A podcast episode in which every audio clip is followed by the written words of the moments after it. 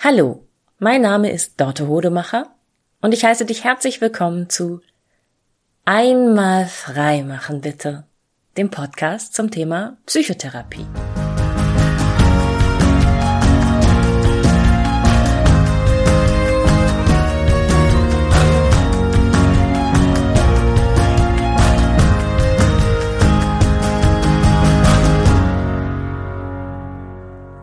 Es ist die 50. Folge dieses Podcasts. Das habe ich gerade zufällig wahrgenommen, als ich mich darauf vorbereitet habe, sie aufzunehmen. Ich nehme das mal als Anlass, mir was von dir zu wünschen. Und zwar gibt es neuerdings auch auf Spotify die Möglichkeit, einen Podcast zu bewerten. Und vielleicht hörst du diesen hier auf Spotify. Vielleicht hörst du ihn aber auch woanders, zum Beispiel auf Apple Podcasts, da kann man auch eine Bewertung hinterlassen. Das ist eine ganz kurze Nummer, du gehst einfach auf die auf die App oder auf die Desktop-Anwendung und klickst auf diesen Podcast und dann hast du da irgendwo so fünf Sterne, die du auswählen kannst und je nachdem, wie gut dir dieser Podcast gefällt, klickst du auf die fünf Sterne oder auf die vier oder vielleicht auch nur auf drei, zwei oder einen, ganz egal. Ähm, eine Bewertung sorgt immer dafür, dass dieser Podcast mehr Relevanz erhält und mehr Relevanz bedeutet mehr Reichweite. Und das heißt, mehr Leute können diesen Podcast hören und sich selber ein Bild davon machen, ob er ihnen gefällt oder nicht. Und vielleicht, ja, gibt's ja eben einzelne Folgen, die auch den einzelnen Leuten dann auch wirklich was bringen, weil ich ja in diesem Podcast auch ganz viel versuche, Wege aufzuzeigen, wie man sich selbst helfen kann, wie man sich Hilfe suchen kann und was man auch so an Wissen braucht, um bestimmte psychische Phänomene und manchmal auch psychische Probleme eben zu verstehen. Das heißt, ähm, wenn du dich bedanken möchtest für diesen Podcast äh, oder andere davor warnen möchtest, was auch schon passiert, gleich als ich die erste Folge rausgebracht habe, gab es auf einer Seite einen ziemlich negativen Kommentar. Ist völlig in Ordnung. Ähm, aber interagiere gerne damit. Bewerte ihn. Ähm, schick anderen Leuten eine Folge, die dir gut gefallen hat, wenn, wenn ihnen gerade, wenn dir gerade einfällt, dass das zu deren Thema passt. All das ähm, kann mir helfen, kann natürlich Werbung für mich sein, macht mich aber auch einfach glücklich, wenn ich sehe, dass die HörerInnenzahlen steigen. Ja, die heutige Folge beschäftigt sich mit der schönen Frage, was, wenn ich meiner Therapeutin in der Sauna begegne? Und ja, es ist passiert. Vorletzte Woche ist es mir das erste Mal passiert, dass ich in der Sauna war und dort ein Klient vor mir stand, Letzte Woche ist es mir dann gleich nochmal passiert, dass ich in der Saunaumkleide war und eine ehemalige Klientin vor mir stand. Also die Zeit ist reif für diese Folge. Ja, ich habe das ja seit Jahren kommen sehen. Ich weiß ja seit Jahren, dass ich nicht nur therapeutisch arbeite, sondern dass ich auch gerne in die Sauna gehe.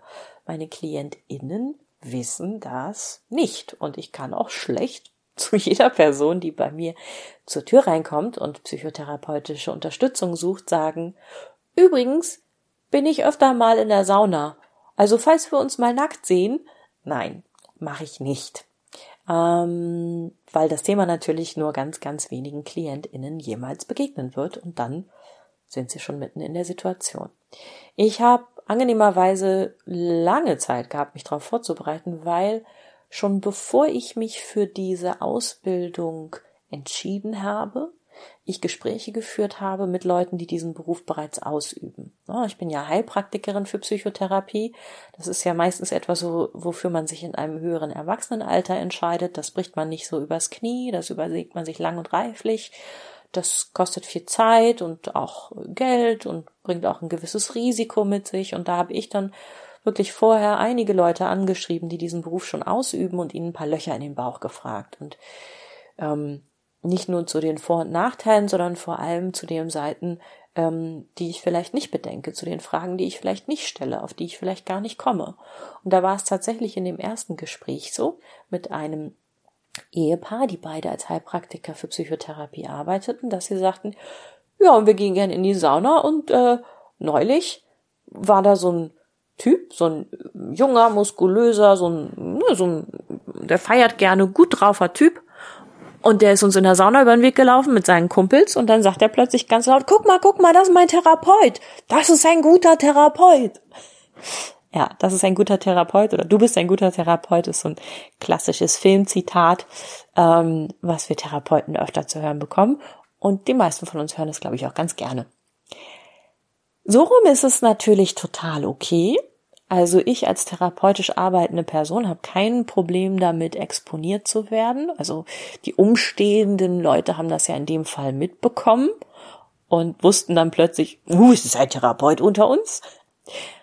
Ich überlege mir ja zum Beispiel auch gut auf einer Party, äh, wenn ich gefragt werde, was ich beruflich mache, ob ich das jetzt ausspreche, dass ich Psychotherapie mache, weil manchmal ist, ist die Partystimmung dann ganz schnell vorbei, weil es ja immer noch Leute gibt, die glauben, ich könnte ihnen, ich könnte ihre Gedanken lesen oder ich würde ihren Fehler sehen. Und die wirklich denken, als therapeutisch arbeitende Person ist man auf der Suche nach Fehlern und was Menschen falsch machen. Und das ist ja überhaupt nicht das Menschenbild und das Konzept, mit dem, mit dem ich arbeite sondern ich arbeite mit der Frage, wo tust du dir weh, wo stehst du dir im Weg, wo erzeugst du Leid. So gucke ich Menschen an. Aber wie gesagt, auf einer Party kann das schwierig werden, deshalb sage ich da manchmal Coaching. Ja, ist nicht ganz die Wahrheit. Also ich biete auch Coaching an, aber hauptsächlich mache ich Psychotherapie.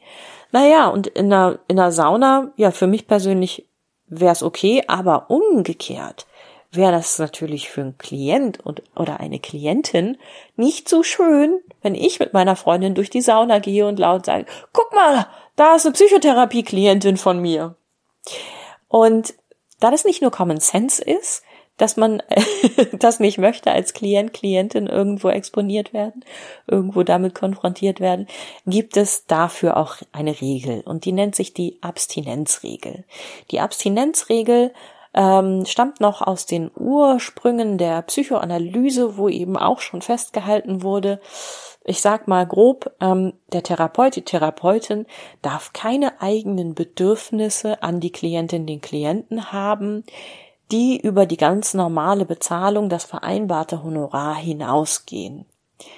Wenn man das als Therapeut, Therapeutin mal haben sollte, wenn man mal wahrnimmt, oh, ich möchte, ich wünsche mir was von dieser Klientin, diesem Klienten, dass ich was zurückbekomme, ähm, dann hat man das schleunigst für sich selbst zu klären, dann geht man damit idealerweise in die Supervision, präsentiert das also einem, ich sag mal so, Therapeuten für Therapeuten, einer übergeordneten neutralen Ansprechperson, die dann mit einem reflektiert, erstens, woher kommt dieses Bedürfnis? Zweitens, was machen wir damit? Kann ich das loslassen? Kann ich das auflösen? Und oder muss ich die therapeutische Beziehung mit dieser Klientin, diesem Klienten, der dieses Bedürfnis in mir auslöst, beenden? Ne, es kann sein, dass ich als äh, Therapeutin irgendwann mal da sitze und denke, oh, bei dir kriege ich aber Schmetterlinge im Bauch. Das wäre nicht gut.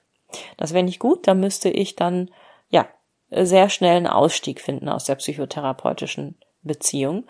Wobei ich ja schon meine Klienten, Klientinnen auch im Erstgespräch, ohne dass sie es mitbekommen, daraufhin scanne. Also ich habe mal in einer in einer WG gewohnt, da haben wir diese mh, hm, Bewerbungsgespräche geführt mit Leuten, die einzogen.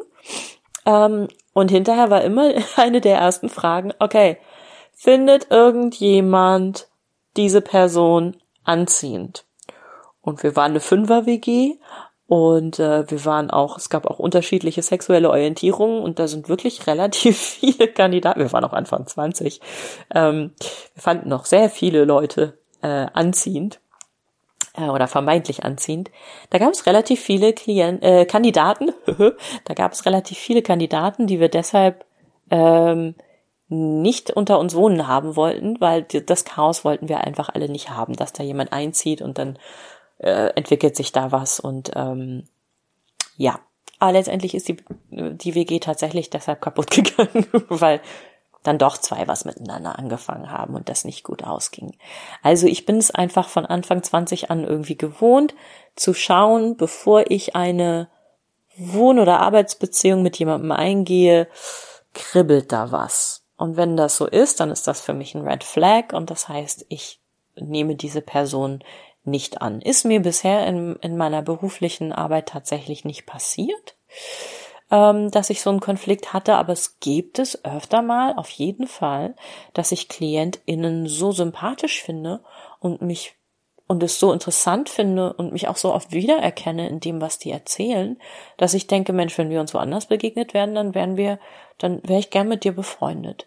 So muss ich diese Zeit eben begrenzen auf, auf diese Zeit hier und ich muss auch mich zusammenreißen, dass ich dir nichts von mir erzähle und ich stelle mich nur in deinen Dienst und helfe dir, deine, deine Themen zu bearbeiten und bin ein bisschen traurig, dass wir darüber hinaus nicht miteinander zu tun haben können dürfen, weil das besagt eben die Abstinenzregel. Ich stelle mich in den Dienst der Klientin, des Klienten und seiner Themen und das war's. Ich habe von denen nichts zu wollen. Heißt auch, dass ich dafür sorgen muss, dass ich privat genug gute Beziehungen habe, genug Freunde habe, die meine eigenen Bedürfnisse erfüllen. So, bin ein bisschen abgeschweift, aber ist auch wichtig, weil das gehört alles zum Thema Abstinenzregel.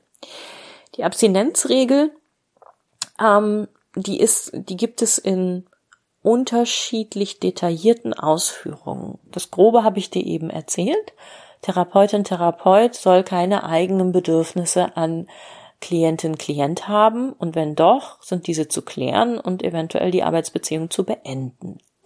Was nicht heißt, ich beende die Arbeitsbeziehung und nehme eine private Beziehung mit Klientin, Klient auf, sondern wenn wir zusammen therapeutisch arbeiten, gearbeitet haben, dann gilt diese Abstinenzregel auch noch länger und auch darüber hinaus.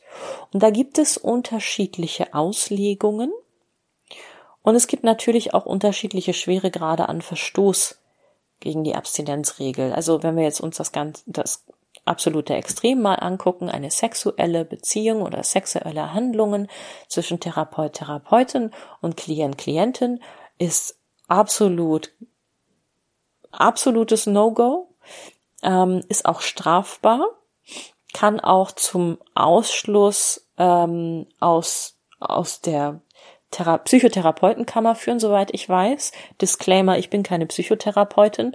Ich bin auch nicht Mitglied einer Psychotherapeutenkammer, denn ich bin ja Heilpraktikerin für Psychotherapie. Und bei uns ist das alles etwas weniger klar ausformuliert, da wir ja eher so ein, ich sag mal eher so ein Duldungsstatus haben. Ähm, was ich total okay finde, aber was immer heißt, bei uns ist es ein bisschen schwammiger. Ich persönlich ähm, versuche eben rauszufinden, wie das für Psychotherapeuten geregelt ist und mich daran zu halten. Und ähm, ich bin mir ziemlich sicher, dass auch als Heilpraktiker, Heilpraktikerin ein sexueller Kontakt strafbar wäre. Kann dir aber nicht sagen, äh, den genauen Gesetzesparagraphen, wo das stehen würde.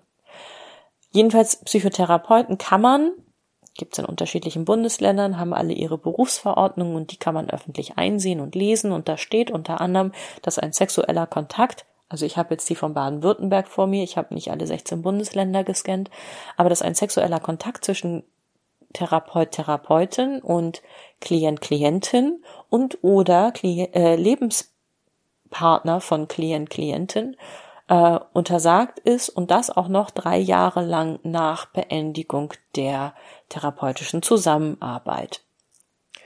Und auch das ist nicht so ganz klar, weil man als Therapeut natürlich nie sicher weiß, ist die Zusammenarbeit für den Moment beendet oder dauerhaft beendet. Ne? Ich habe das häufig, dass KlientInnen nach zwei, drei Jahren mit einem ganz neuen Thema, in einem ganz neuen Lebensabschnitt, in einer ganz anderen Situation, mit einem anderen Thema wieder vor mir stehen und die therapeutische Arbeitsbeziehung wieder aufnehmen. Also sollte ich jemals in die Situation kommen und ich persönlich lege das mit diesen drei Jahren auch in hinsichtlich Freundschaft aus. Ähm, soll ich, sollte ich jemals in die Situation kommen, dass ich mit einer Klientin, einem Klienten befreundet sein möchte, dass wir uns vielleicht auch privat über den Weg laufen, zum Beispiel in irgendeinem Sportverein, dann würde ich das mit der Person abklären und sagen, okay, also an dem Punkt, wo wir zwei ein Bier zusammen trinken gehen oder einen Kaffee oder zusammen im gleichen Kajak sitzen, ähm, endet unsere therapeutische Beziehung. Für immer.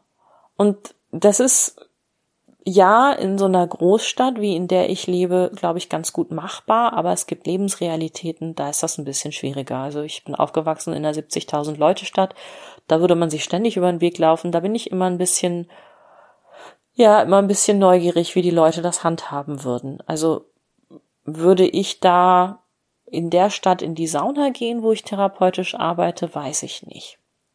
Also ich lebe in einer 500.000 Leute Großstadt. Es gibt hier einige Saunen, aber es gibt halt die eine Saunalandschaft, die ziemlich konkurrenzlos ist. Und ich hatte, wie gesagt, frühzeitig Zeit, mir darüber Gedanken zu machen und bin zu dem Ergebnis gekommen, also zum einen, wer in die Sauna geht in Deutschland, hat grundsätzlich kein Problem damit, nackt von anderen Menschen gesehen zu werden.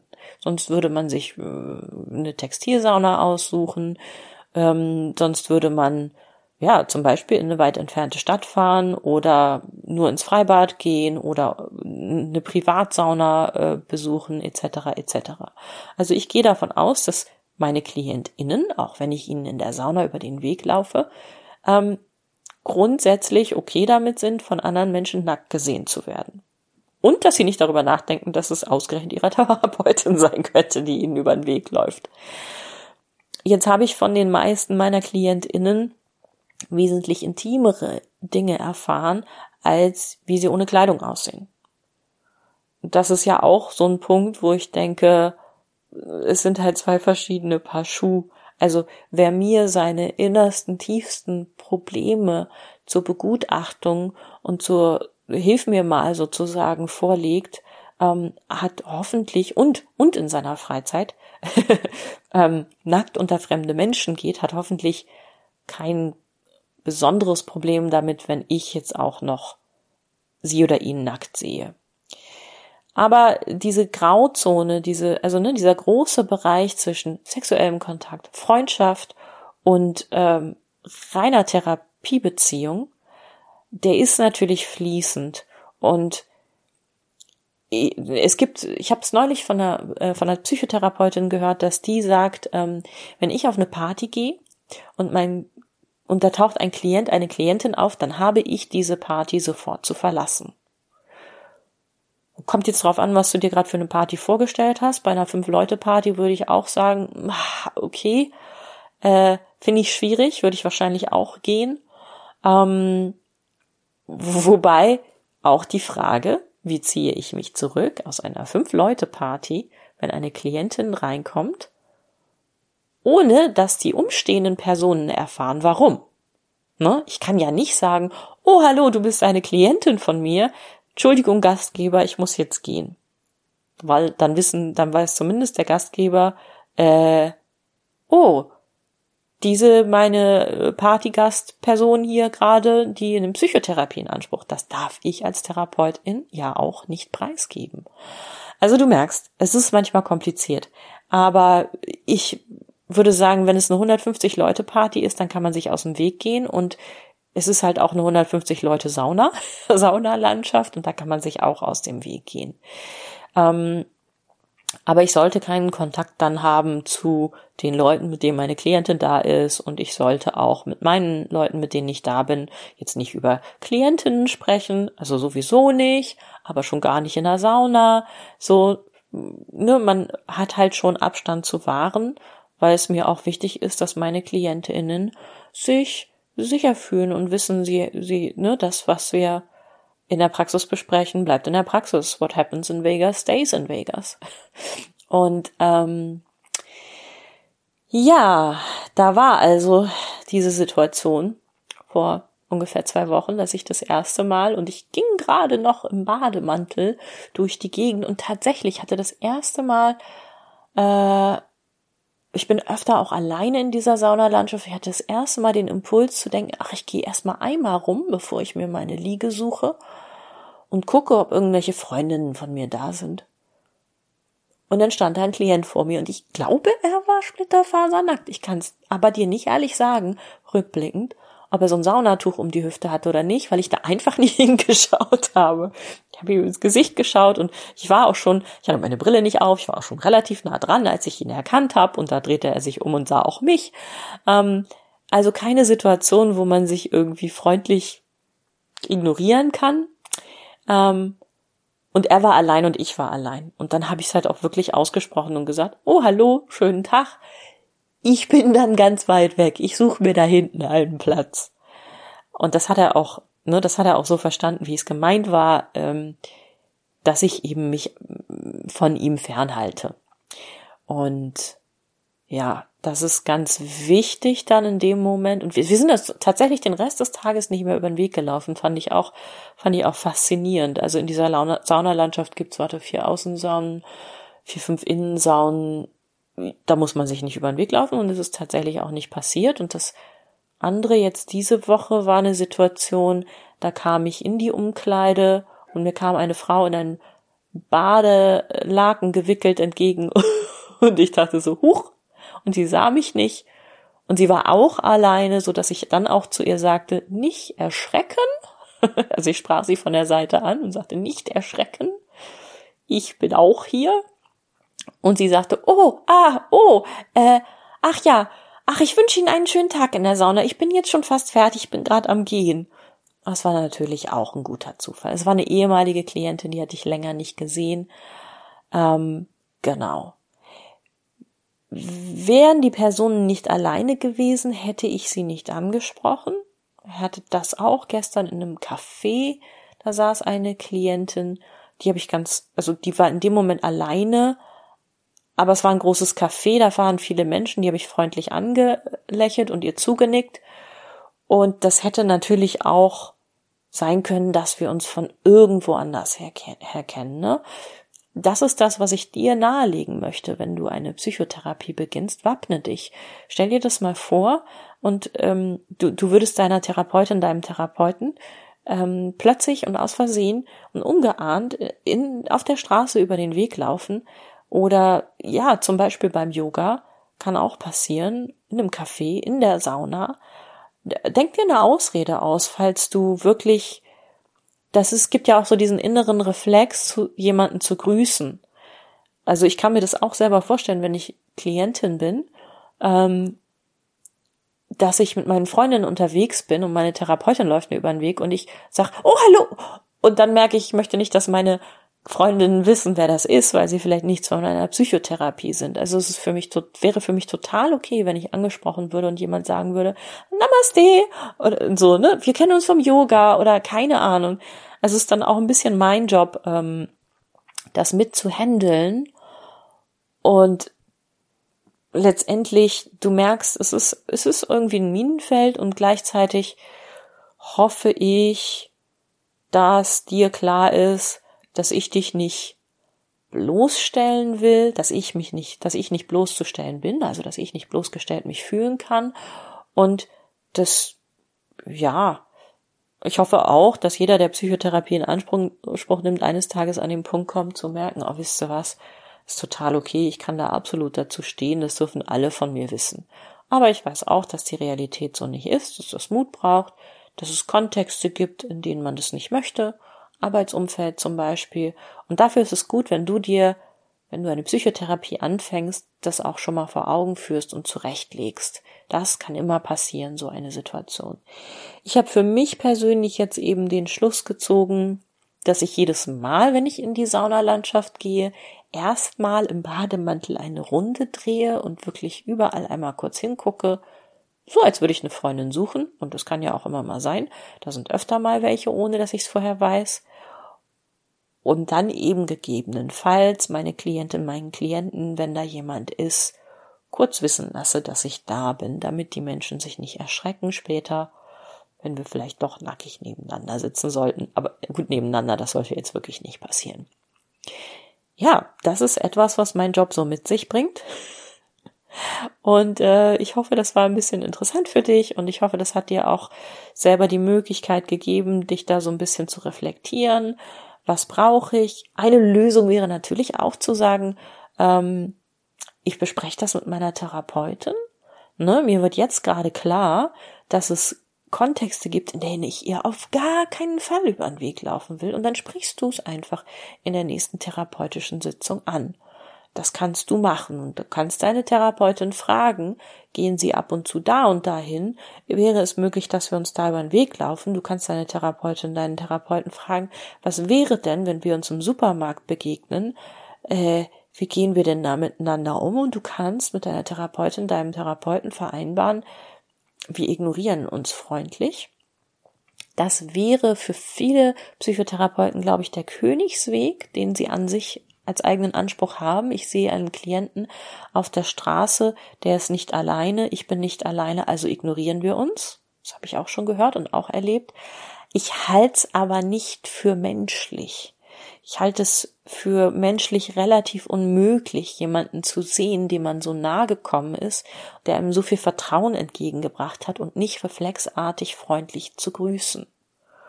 Ja, das möchte ich auch noch mal in den Raum geben, dass das einfach so funktionieren Menschen nicht.